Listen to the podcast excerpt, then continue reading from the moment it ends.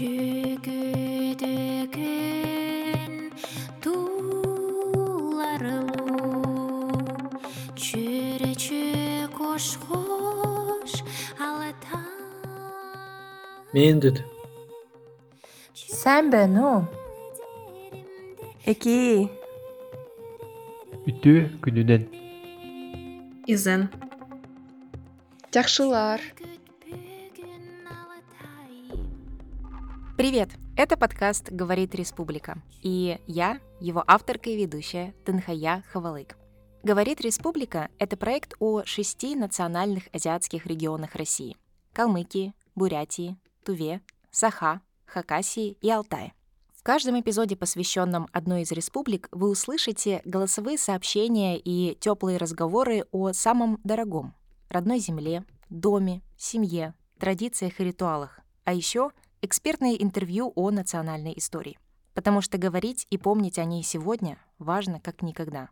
Вы слушаете первый национальный эпизод подкаста, в котором говорит Республика Калмыкия. И здесь, помимо меня, будут звучать исключительно калмыцкие голоса. Это люди из республики, которые доверили нам свои драгоценные воспоминания в голосовых сообщениях, а также Ира Анюшева, рассказывающая о своем детстве в Элисте, и Алдар Эрендженов, рассказывающий о вехах калмыцкой истории. Но давайте для удобства начнем с информационного портрета республики. Где она находится, что это за местность, кто там живет и так далее. Итак, Республика Калмыкия расположена на юге европейской части России в составе Южного федерального округа. Граничит с Астраханской, Волгоградской, Ростовской областями, Ставропольским краем и Республикой Дагестан. Также на юго-востоке немного омывается Каспийским морем. Площадь Калмыкии 75 тысяч квадратных километров. Основная часть территории — равнины прикаспийской низменности, зоны степей, полупустынь и пустынь. Климат резко континентальный, с жарким засушливым летом и малоснежной, холодной, ветреной зимой. Столица — город Элиста. Во всей республике проживает примерно 270 тысяч населения. Из них 57% калмыки, 30% русские, остальное население — даргинцы, казахи, турки, месхетинцы, чеченцы и другие. Четверть населения республики официально занимается сельским и лесным хозяйством, животноводством. Около 20% территории отдано заповедникам, заказникам и природным паркам. Калмыкия — единственный регион в Европе, традиционно исповедующий буддизм. Кочевнические и буддистские традиции лежат в основе калмыцкой культуры. Широко распространено отмечание традиционных праздников — Зул и Цаган-Сар. Жемчужина калмыцкого фольклора — эпос «Джангар», воспевающий воинские подвиги калмыцких богатырей и их предводителя Джангара, защитников сказочной страны Бумбы. По статистике, в среднем в Калмыкии 270 солнечных дней. Так что в энергетике республики преобладают возобновляемые источники энергии — солнечные и ветряные электростанции. Так, со статистикой разобрались. Теперь давайте немного очеловечим, оживим Калмыкию и послушаем голосовые сообщения от наших подписчиц и подписчиков из республики, которые они прислали в наш телеграм-бот. Поехали! Меня Мининарин Санан Бадмаев. Я уроженец Калмыкии, но теперь живу в э, городе Филадельфия, США. А самое теплое воспоминание о Калмыкии, наверное, связано с э, старым Хурулом в Варшане. Это мое место силы, куда я приезжаю всегда, когда происходят какие-то важные события в моей жизни. Я ездил туда на выпускном, я ездил туда перед поступлением в университет. Когда я был на каникулах, а, я всегда приезжал в э, Старый Хурул, чтобы помолиться, чтобы сдать сессию, чтобы вспомнить своих предков, вспомнить а, то, как приезжал Далай-Лама XIV на открытие этого Хурула. Пожалуй, это самое главное место в моей жизни. Привет, меня зовут Гирел, я из Калмыкии. Для меня яркое впечатление всегда создает местная еда. Так вот, в Листе во дворах 6 микрорайона есть одно из самых старых кафе калмыцкой кухни. Такие называется «Калмыцкая кухня».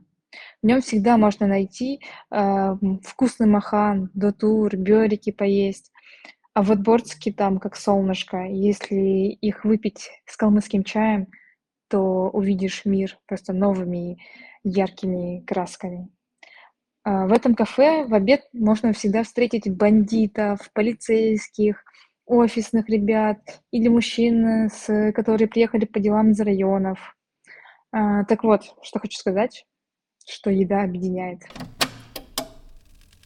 Мое самое теплое воспоминание, когда я еще жила в республике, это, скорее всего, майские праздники и вообще весна в Калмыкии, потому что это самое красивое время. У нас очень много солнца, очень много зелени, и вся степь покрывается тюльпанами. Эм, Причем не только красными, которые привычно э, все видят, но вообще разных цветов. Их сложно найти, но я помню, что когда я была маленькая, мы с бабушкой ходили и э, пытались найти фиолетовые тюльпаны. Да, мы в итоге не нашли, но нашли, по-моему, оранжевые, желтые. Вот. Мне кажется, это одно из самых таких теплых воспоминаний для меня. И время года, куда я э, постоянно стремлюсь приехать в Калмыкию. Я был в Калмыкии совсем недавно. Почти весь 2021 год я провел дома в Элисте, чего я не делал никогда со времен выпуска из школы. Хотя я никогда не терял связи с домом, с родными и друзьями в Калмыкии, и всегда был более-менее в курсе обстановки там, несмотря на то, как далеко порой жизнь меня закидывала. Главное впечатление, которое оставил у меня этот год, это то, какое количество умной, талантливой и креативной молодежи я встретил. Это вселяет огромный оптимизм и веру в будущее. Заключительное голосовое, которое сейчас прозвучит, принадлежит Елене, американской калмычке из Нью-Джерси, США. Она не говорит по-русски или по-калмыцки, так что я буду переводить ее голосовое. The biggest thing for us here in для нас, людей из калмыцкой диаспоры, особенно тех, кто родился уже здесь, в Штатах, очень важен тот факт, что мы растем здесь, в довольно сплоченном сообществе. Конечно, во многом благодаря стараниям наших старших родственников, моему дедушке и всему его поколению, и теперь поколению моей мамы. Когда я была маленькой, я очень много слышала про кочевническую историю нашего народа. И за этим стояло, что именно люди, то есть мы, формируем калмыцкий народ. У нас есть наше сообщество, наша калмыцкая идентичность. В широком смысле, не только у нас, у американских калмыков, но у всех калмыков вообще. То есть э, у нас, выросших в США, ощущение нашей калмыцкости не привязано к калмыцкой земле в России. Мы ходим в хурулы, собираемся семьями по важным событиям. Мы сохраняем нашу связь друг с другом. И сейчас, наверное, самое время эти связи дальше укреплять. Не знаю, есть как будто что-то особенное, что всех нас связывает. И для меня это очень ценно. Сколько еще таких историй, воспоминаний и голосов мы не услышали? Дорогие, записывайте подобные голосовые или видео, пишите тексты и посты, публикуйте их в Инстаграме и тегайте наш аккаунт. Мы планируем сохранить все эти маленькие человеческие истории о наших родных республиках. А сейчас переходим ко второй части — личной беседе.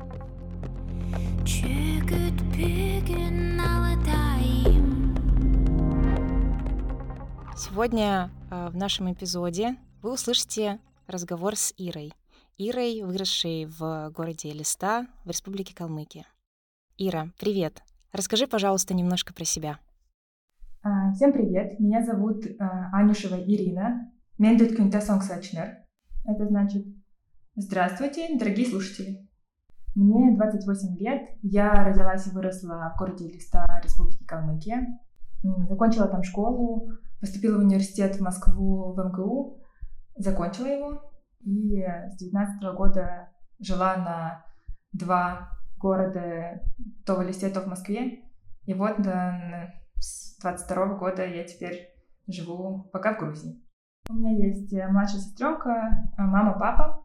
И мне очень повезло, что я застала а, своих бабушек и дедушек, по калмыцки это Ава и Эджи, а, и даже прабабушку.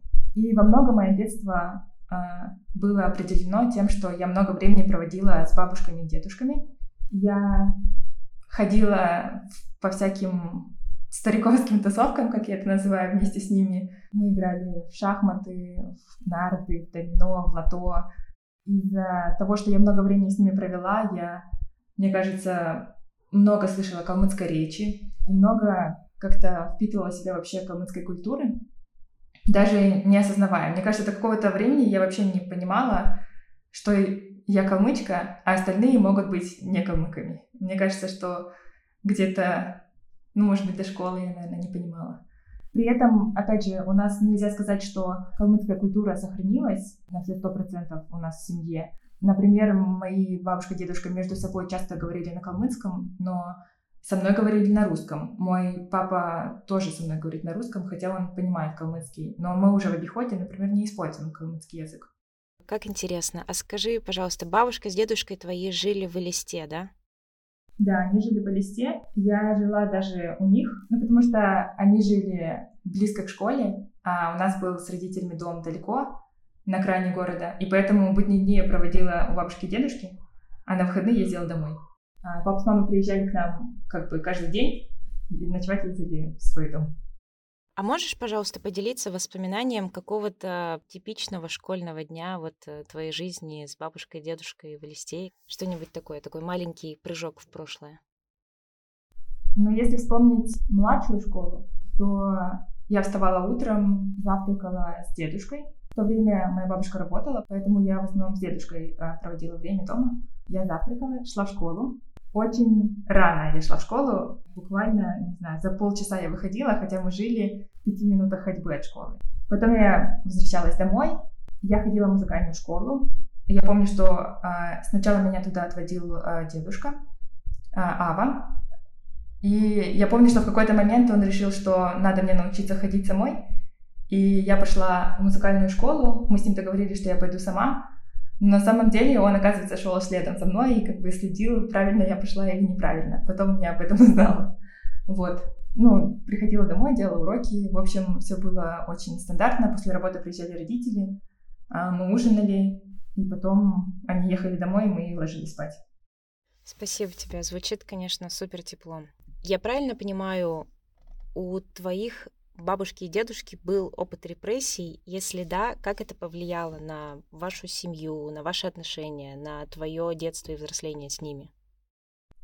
Ну, наверное, да. Э, у, у каждого, наверное, калмыка в семье есть такой опыт репрессий. Моя бабушка была репрессирована, когда ей было один год, по-моему, или полтора года. Моему дедушке было, э, ну, там, семь лет, когда э, он был сослан в Сибирь.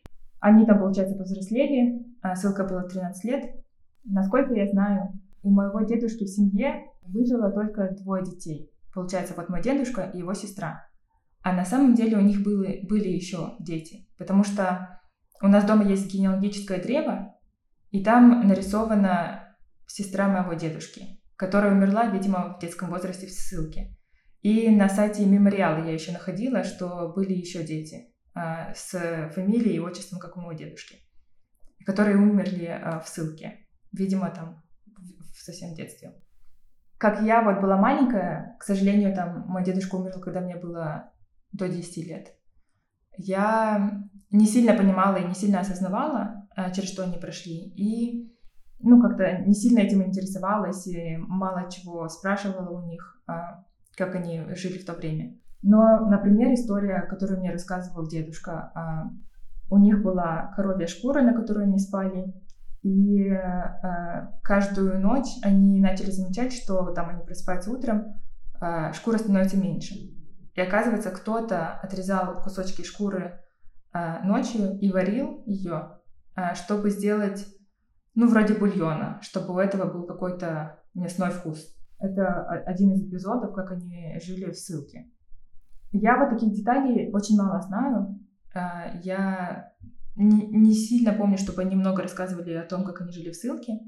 Что касается того, как это повлияло, мне кажется, во многом это повлияло в том смысле, что калмыки, ну там, по крайней мере, мои бабушка, дедушка перешли на русский язык. Далось классно, если ты говоришь на русском без акцента. Они выучились в университете. Моя бабушка была учительницей в поселке, а дедушка был инженером. И это как бы интеллигенция в Советском Союзе. Вот, и они, ну, выбрали говорить на русском языке. хотя они знали калмыцкий. И там со своими детьми они тоже говорили на русском языке. Хотя я знаю, что, например, у моего папы есть одноклассники, которые дома со своими родителями говорили на калмыцком. Получается, там соседи моих э, дедушки и бабушки. Мне кажется, это сильно повлияло на их вообще здоровье, на то, как они мало прожили. Там моя бабушка, моя бабушка и дедушка не дожили до 70 лет, например. И расскажи, пожалуйста, а как тебе кажется, это повлияло на тебя? Меня не назвали калмыцким именем. Мой папа говорит, что специально дал такое имя мне и моей сестре, э, суперстандартные русские имена, чтобы, когда мы ехали учиться в Москву, у нас было, ну, не было проблем, нам было проще жить, чтобы никто там не коверкал наши имена и, и как-то не судил там, опираясь на предрассудки. То есть поколение там моего папы, мой папа выбрал адаптироваться. Я уже в своей э, выбираю не адаптироваться, а ну, заявлять о себе, не стесняться своего э, происхождения. Мне кажется, что, вероятно, мы там первое поколение, мои ровесники первое поколение, которые как раз-таки хотят вернуться к корням. Они понимают, что это важно, они понимают, что было потеряно, и что э, ну, там, наша ответственность э, — это сохранить или не сохранить мы уже не чувствуем на себе вот такого груза и такого, ну, какого-то там стыда за то, что ты сын предателей Родины или как там еще не называли калмыков. Поэтому я думаю, что на мне это чувствуется как... Ну, лично я чувствую, как это ответственность за то, чтобы не было так, как раньше. А в чем это для тебя выражается? Вот эта ответственность, вот эта идентификация себя как э, калмычки, знаешь, такая свободная идентификация, без стыда, без э, страха, как это было у твоих старших родственников? Вот в этом году, пока я была в Листе, я ходила на занятия с репетитором по калмыцкому языку. Больше сейчас меня волнуют такие вопросы более, наверное, политические. Наверное, в этой э, политической теме есть вот еще тема истории, как, как мы оказались э, тут и как вообще мы жили и что для нас, э, что вообще есть наша история, потому что там в Калмыкии не преподают историю калмыков, там есть факультатив история родного края, но он достаточно бесполезный, как мне кажется. Я знаю, что Калмыкия — это единственный в европейской части регион, где буддизм является официальной религией. Расскажи, пожалуйста, Каков твой опыт взаимодействия жизни внутри этой религии, и что она для тебя значит сейчас, и что она значила для тебя в Калмыкии?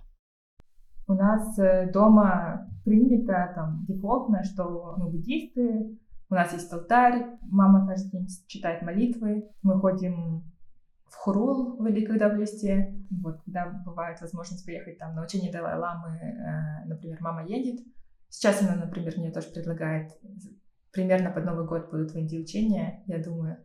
Ну, это вот такая дефолтная штука у нас. При этом как бы к папе никто не пристает с тем, что он сильно не пристает, скажем так, с тем, что он не соблюдает все, что надо.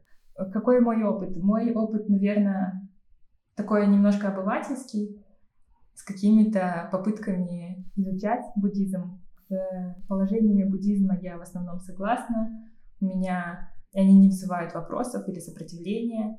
Я тем больше, например, в этом году я вообще рассуждаю и думаю о том, что происходит, тем больше я думаю о том, что вообще бы эмпатии этому миру не хватает очень сильно, просто катастрофически. А, и потом я думаю, да, окей, я, я же читала книжку Далай-Ламы, и думаю, как бы я сама это сейчас придумала, или, или просто я вспомнила книгу Далай-Ламы. Добавлю сейчас для всех слушательниц и слушателей, мы разговариваем сейчас с Ирой 17 декабря, а завтра, 18 декабря, будет калмыцкий Новый год Зул. Ира, расскажи, пожалуйста, как вы его отмечали в семье, а, с родителями, с бабушкой, дедушкой, и собираешься ли ты отмечать его завтра и каким образом? Да, Зул тоже дефолтный праздник. А Зул — это калмыцкий Новый год, э, считается. В этот день все калмыки прибавляют себе по одному году жизни. То есть, получается, завтра мне будет 29 лет. А по-хорошему калмыки считают годы жизни как бы с единицы, то есть ты родился, у тебя уже один годик, получается, мне завтра вообще 30 лет. Э, я помню, что дома мы традиционно жарили борцики, варили мясо, баранину, Вечером зажигали лампадку и делали такую лодочку из теста. Туда пучки травинок, стебельков, по-моему, ковыля, какой-то травы, не помню точно, каждому члену семьи на год больше, чем тебе. Вот, например, мне надо, получается, 29, я так понимаю. Нужно э, 29 травинок связать, воткнуть эту лодочку из теста, и так каждому члену семьи полить это топленым маслом и поджечь. Вот такой ритуал. Не, не чувствую себя уверенно в этом вопросе. Обычно это делает мама или бабушка, кто-то постарше. А в этом году я действительно не дома. Я думаю, что я сделаю борцики. Это, получается, нужно сегодня их делать вечером. Скорее всего, я еще куплю баранины и сварю махан завтра. И подумаю насчет лодочки с э, продлением жизни. Вообще перед Ерзу еще обычно ходят в Хру на молебны про продление жизни, на Сатухан называется. А, в этом году я смотрела онлайн-трансляцию из Хурула, и на почту можно отправлять имена людей в молебен, чтобы зачитали эти имена. А, мама ходила дома в листе как бы офлайн. Вау, это звучит супер интересно. А научи меня, как э, поздравлять с Зулом по-калмыцки. Зулын, ödürle, yörecenet. Зул — это зул, зулын, ödürle. Ödürle — это день с днем. Зулын ödürle, yörecenet. Поздравляем. Зулын ödürle, yörecenet. Супер. Спасибо тебе большое, Ира. Я с таким удовольствием послушала про твою жизнь в листе и вообще про вот эти маленькие традиционные где-то религиозные, где-то просто бытовые э, ритуалы в семье. Мне кажется, это все очень нас связывает с э, нашими близкими людьми. И в конечном итоге, когда оказываешься далеко от дома за много тысяч километров, как э, сейчас мы обе с тобой, мне кажется, воспоминания о таких ритуалах, они очень приближают тебя хотя бы в твоих ощущениях к твоей семье. Может быть, ты хотела бы что-то сказать дополнительно для тех людей из Калмыкии, которые сейчас слушают этот эпизод? Э, всех поздравляю с наступающим Зулом. Для вас, наверное, он будет уже прошедший. И, наверное, с наступающим Новым годом. Надеюсь, Новый год будет благополучным. Спасибо, Ира. Ты стала для меня первым человеком, который, от которого я тоже услышала поздравления с Новым годом. Это так э, классно, учитывая, что сегодня всего лишь 17 декабря. Вот. Спасибо тебе большое. Я на этом заканчиваю запись.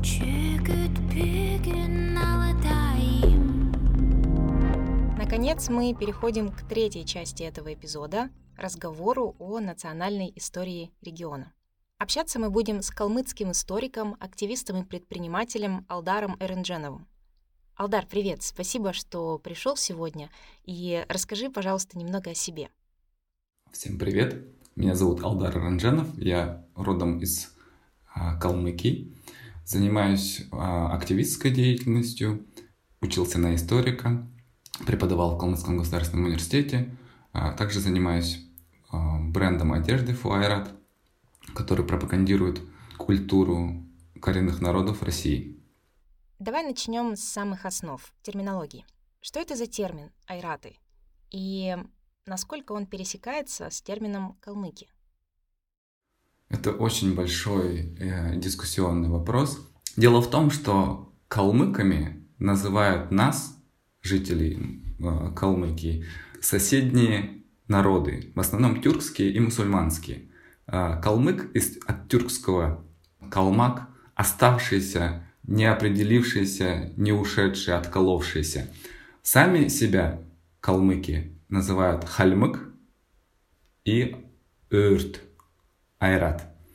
Дело в том, что э, калмыки это одно, один из осколков некогда гигантского союза конфедерации племен, которые э, занимали территорию Центральной Азии, э, территорию Монголии, Алтая.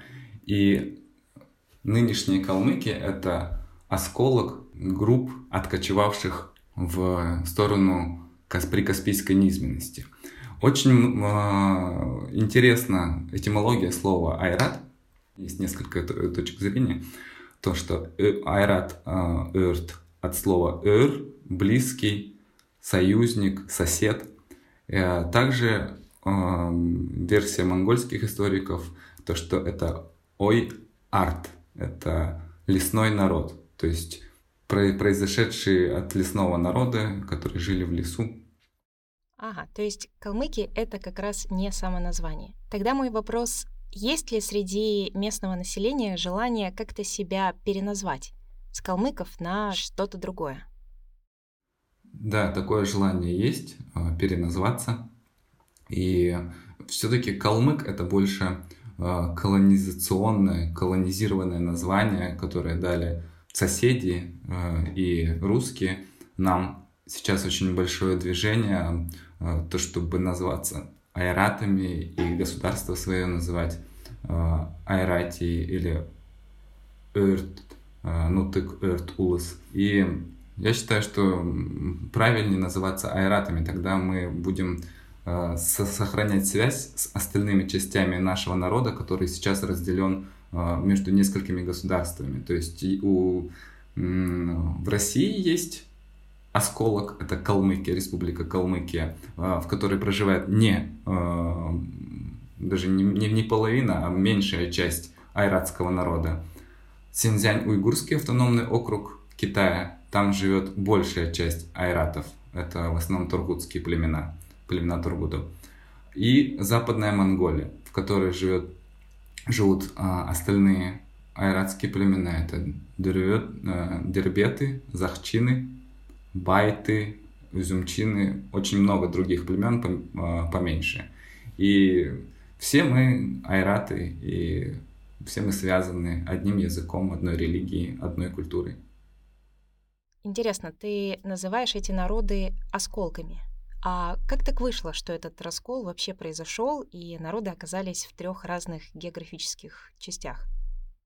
А, дело в том, что кочевническое государство трудно э, рассматривать с точки зрения 21 века, вот сейчас, э, как нацию, как национальное государство. Дело в том, что все эти передвижения происходили еще до создания политических наций современных. И так вышло, что часть айратских племен откочевала из Центральной Азии в прикаспийскую низменность и создала там свои объединения, которые были названы европейцами и русскими историками как Калмыцкое ханство. Само оно называлось Тургут-хана Улыс, Тургутское ханство. Но также э, при нем э, это была конфедерация, опять же, а, при нем были и дербетские, дервютские улусы, и хашутские улусы, а, которые управлялись своими собственными а, владельцами тайши, то есть своим мини-государством. Так получилось, что именно вот это объединение для всех стало калмыками. Ушли данные объединения из Джунгарии и Центральной Азии в силу нескольких причин, э, из-за междоусобиц, из-за того, что основа, экономическая основа хозяйствования э, кочевого пастбища э, уменьшались, э, был неурожай, и множество скота гибло, и данные улусы искали себе новые пастбища.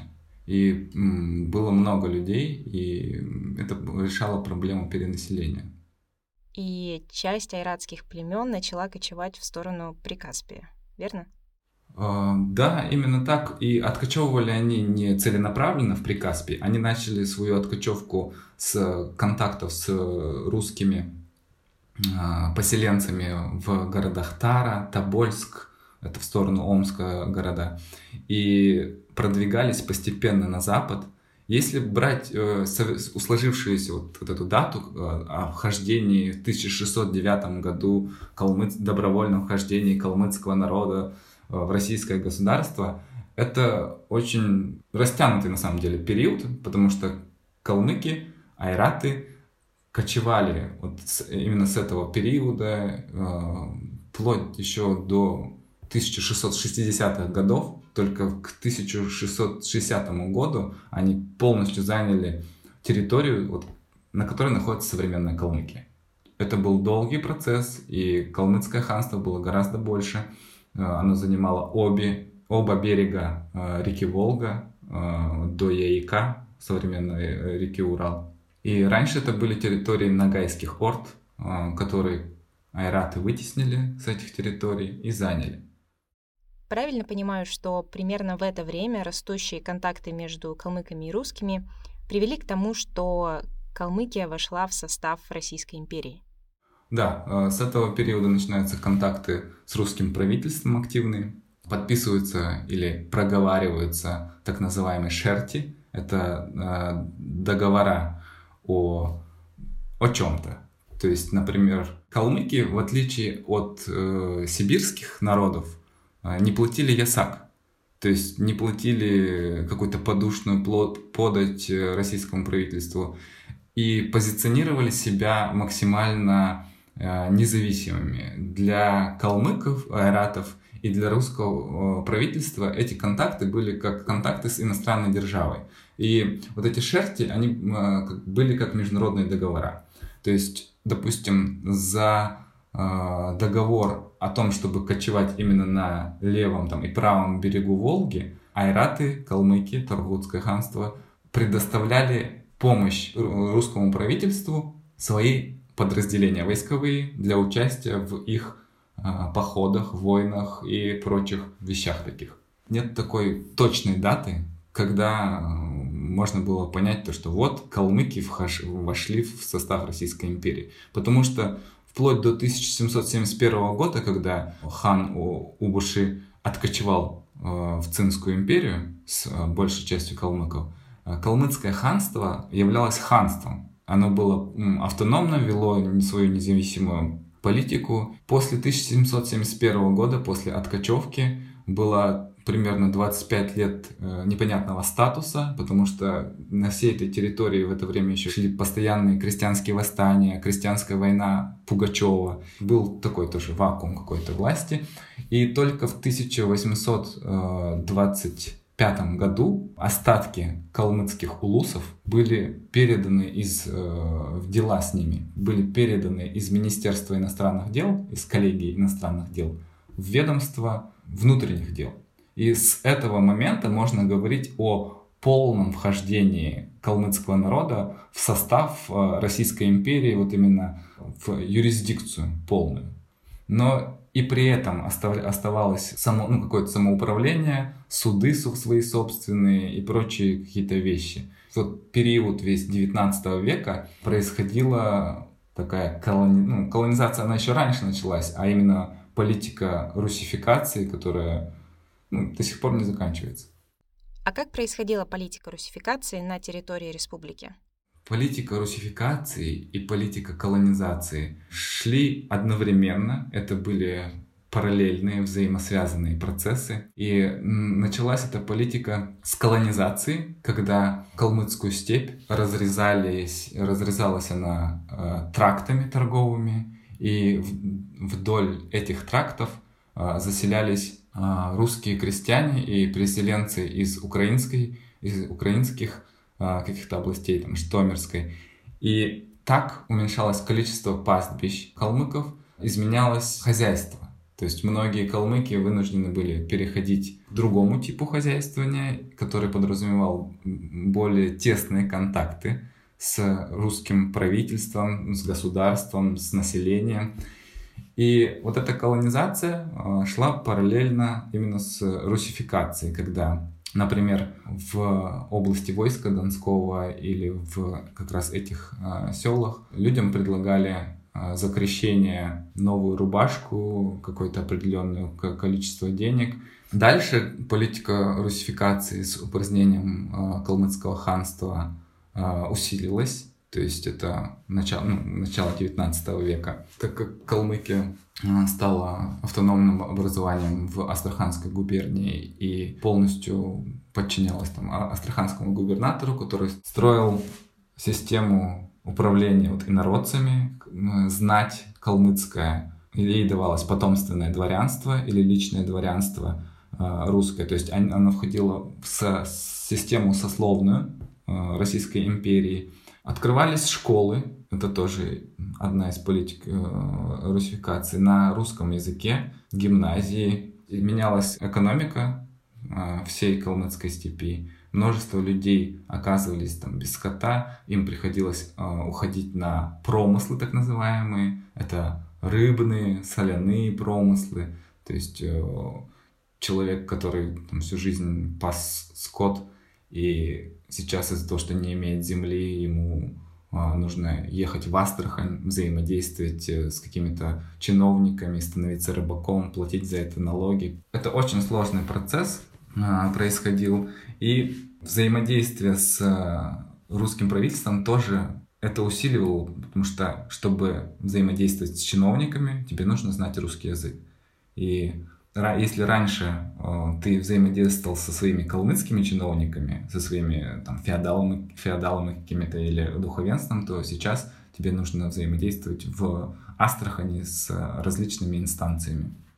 Давай перейдем к 20 веку. Расскажи, пожалуйста, про это время в истории Калмыкии. 20 век — это век трагедий для калмыцкого народа.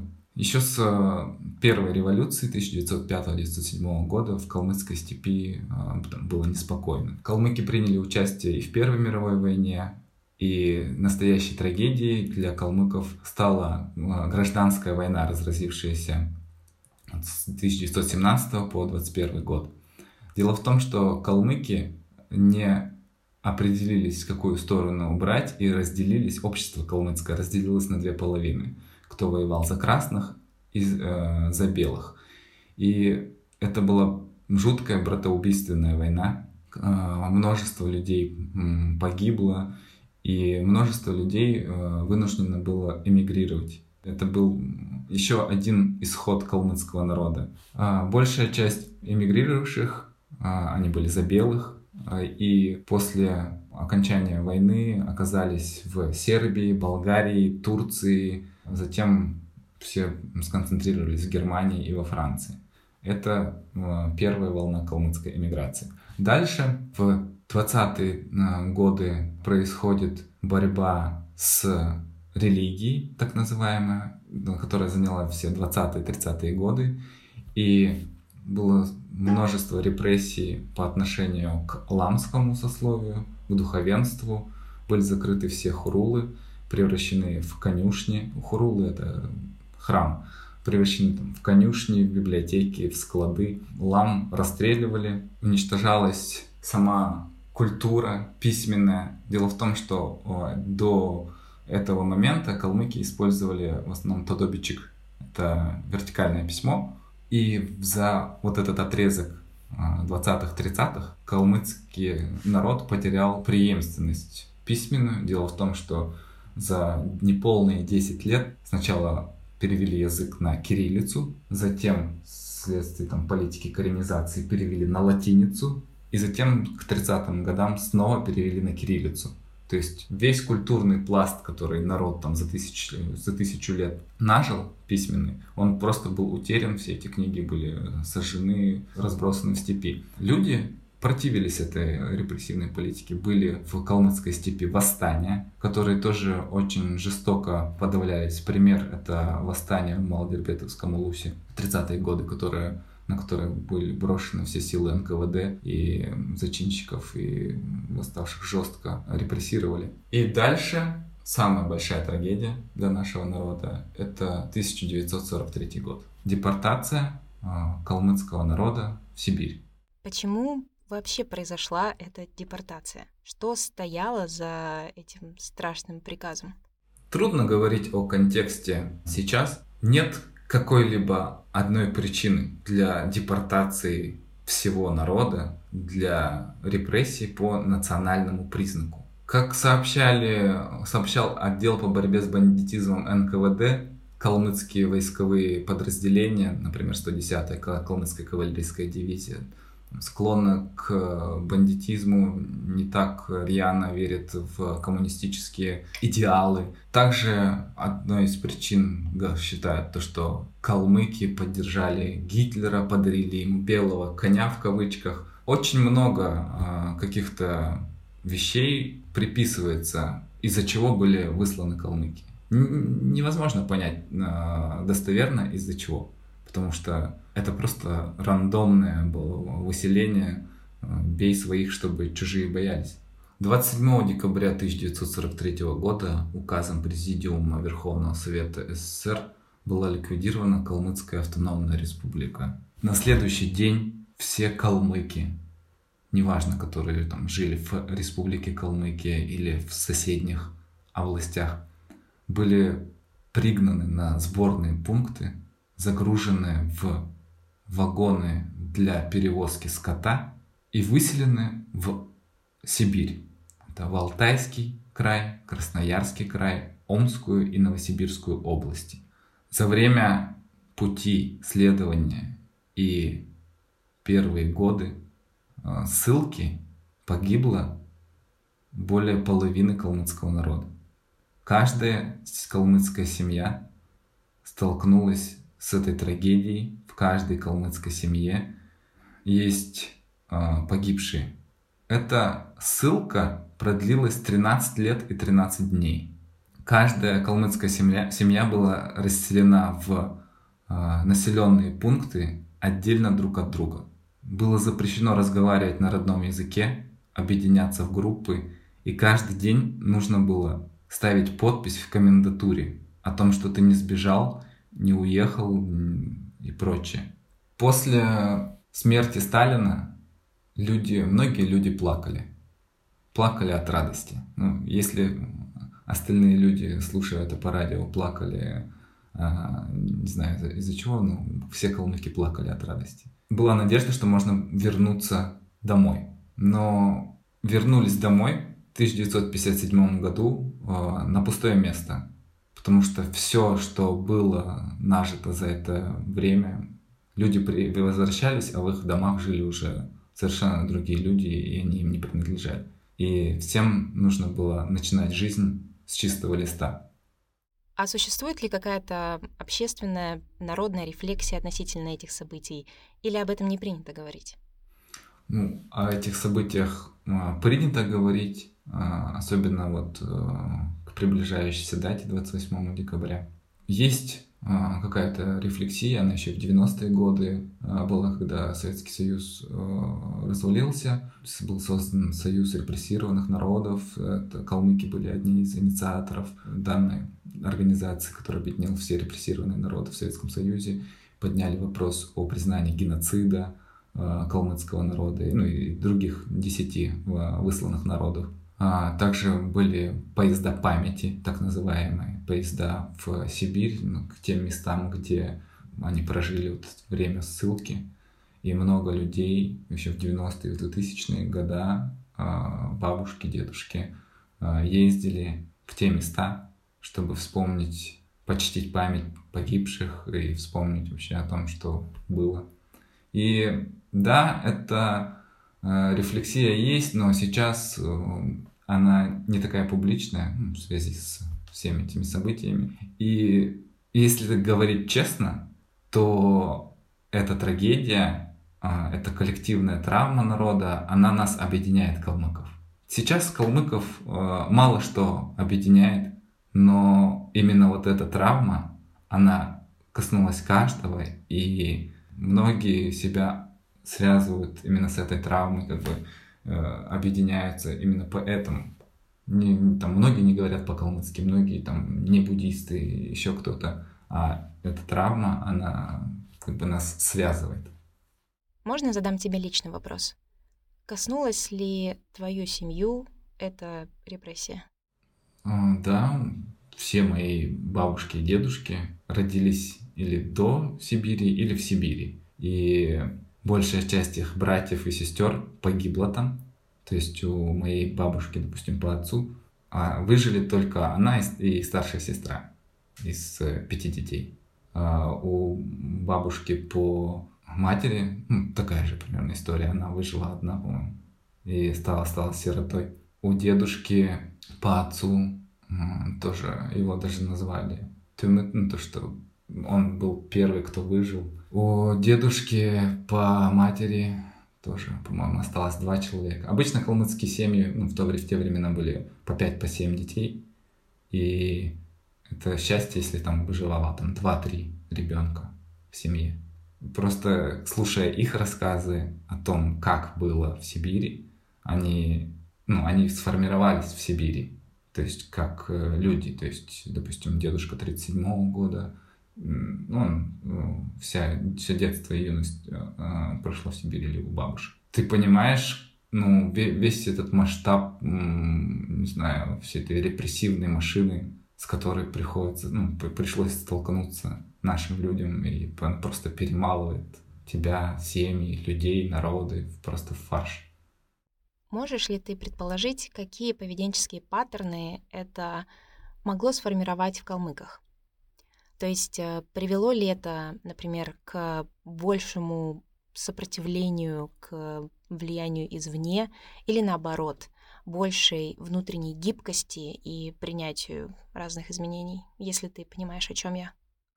Да, это сформировало несколько тенденций. Например, есть такое выражение «такчикбе» в калмыцком языке. А, «Сиди тихо», ну, «тише». Это сформировало, это, это, я так называю этот паттерн, ну и многие так называют паттерн, а, когда не надо высовываться. То есть те люди, кто пережил эту трагедию, они всегда всем своим детям, вот даже мне, внуку, а, говорят, не надо высовываться, не надо публично ничего заявлять. А, молча, молчи, и никто тебя не будет трогать. Это вот прям четкий паттерн, он характерен для любой калмыцкой семьи даже сейчас. Также это сформировало как раз полный отрыв от языка. Дело в том, что каждая семья оказалась в иноязычной среде, нужно было учить русский язык, и вот в этой ссылке русификация нас победила, ну, язык калмыцкий. А, дело в том, что приехав назад домой, вернувшись из ссылки, а, какое-то время было запрещено также пользоваться калмыцким языком. И э, нормальное преподавание калмыцкого языка это уже только с 70-х годов началось. И то за это время сформировалось такое мнение, что калмыцкий нам уже не нужен, что от него только проблемы. Также, если говорить о паттернах поведения, то, что нужно быть гибче, про, то, про то, что ты говорила, то, что надо, надо подстраиваться, надо доказывать всем, что ты лучше всех. То есть надо доказать русским, то, что ты говоришь идеально по-русски, то, что к тебе не, не, нет никаких претензий. Тебе нужно было доказать всем, что ты не враг народа, и не сын врага народа, и, ну, и не дочь врага народа. И вот это еще с наложением коммунистической, социалистической идеологии давало вообще очень какие-то формы неестественные. Так, а что было в 90-х с распадом Союза? Кажется, это должно было прилично взбаламутить общественное настроение. Да, начало 90-х для Калмыкии это было глотком свободы, ветер перемен, ну, множество эпитетов можно подобрать к этому времени. И Калмыкия была одним из иници... инициаторов а, создания федеративного договора. То время Ельцин говорил, берите суверенитета сколько хотите. И в Калмыкии суверенитет этот ощущался. Дело в том, что а, все, все забыли про Калмыкию, никому не было дела, и мы наконец-то могли пожить как хотели. И если говорить об этом времени, следует упомянуть российско-чеченскую войну. Дело в том, что это стало показательным примером того, как не надо делать для Калмыкии. Ну, так, такое мнение было в калмыцком обществе, потому что если так поступили с чеченцами, мы, пережившие уже третий геноцид за короткий век этот, мы просто бы не смогли существовать дальше. Потому что и поэтому калмыки э, со своими идеями независимости немного сбавили обороты и подписали федеративный договор и довольствовались там каким-то половинчатым суверенитетом. Потому что пример э, этой российско-чеченской войны первой, когда тысячи беженцев а, приехали в Калмыкию из Чечни и в другие соседние регионы и рассказывали о зверствах войны и ужасах, и он был очень яркий. Заключительный вопрос. Как дипломированный историк и человек, который много занимается изучением истории и культуры народа, а также местным активизмом, как ты для себя видишь идеальный школьный курс истории республики в, скажем, альтернативной прекрасной Калмыкии будущего? Сейчас этот процесс обучения вот именно истории калмыцкой, калмыцкой культуры и истории Калмыкии максимально урезан. Сейчас даже язык калмыцкий факультативный предмет, и ИКРК, история культуры родного края, тоже факультативный предмет в школах. И на уроках истории, обязательной общеобразовательной истории России, о депортации в новых изданиях учебников, по-моему, одна строчка. Раньше был абзац в 2000, ну, 10-е годы, в 2000-е там было чуть больше, а сейчас этому посвящена одна строчка о том, что там были высланы калмыки, карачаевцы, балкарцы, чеченцы. Все. В, как я вижу преподавание истории в альтернативной прекрасной Калмыкии? Конечно, а, нужно преподавание а, истории Калмыкии со всеми ее трагедиями, множеством этих трагедий. Нужно преподавание неразрывное истории остальных айратов, остальных частей айратского народа, чтобы было понимание, что мы не какой-то маленький реликт, а то, что мы часть а, большого а, айратского, монгольского культурного континуума. И дело в том, что из-за вот этой политики насильственной русификации, имперской политики «разделяй властвуй», вся историография, все исследования, они отделяли, отделяли калмыков. И сейчас у многих людей в Калмыкии ощущение, что мы остались вот одни такие, и мы вымираем. И ощущение брошенности, безнадеги и прочее. Когда ты знаешь э, о других частях своего народа и других народах, ты можешь сконструировать более глобальную картину, и ты можешь потом взаимодействовать с этими народами. Потому что вся история калмыцкого народа, именно вот калмыцкого народа, который в прикаспийской низменности, это история взаимодействия с соседними народами. То есть мы всегда хорошо понимаем историю и культуру других народов, чтобы кого-то там случайно не обидеть, потому что на Кавказе это очень легко сделать. Алдар, спасибо тебе огромное за такой осмысленный и невероятно важный разговор. Мне кажется, нам всем стоит вести подобные разговоры гораздо, гораздо чаще. Спасибо тебе. Сегодня с вами говорила Калмыкия, голосами коренных людей. Мы очень старались, долго, ужасно кропотливо работали над производством эпизода. Так что если он вам понравился, пожалуйста, Ставьте нашему подкасту лайки, звездочки, оставляйте комментарии в приложении. Для нас это единственный способ продвинуться и стать более видимыми и слышимыми.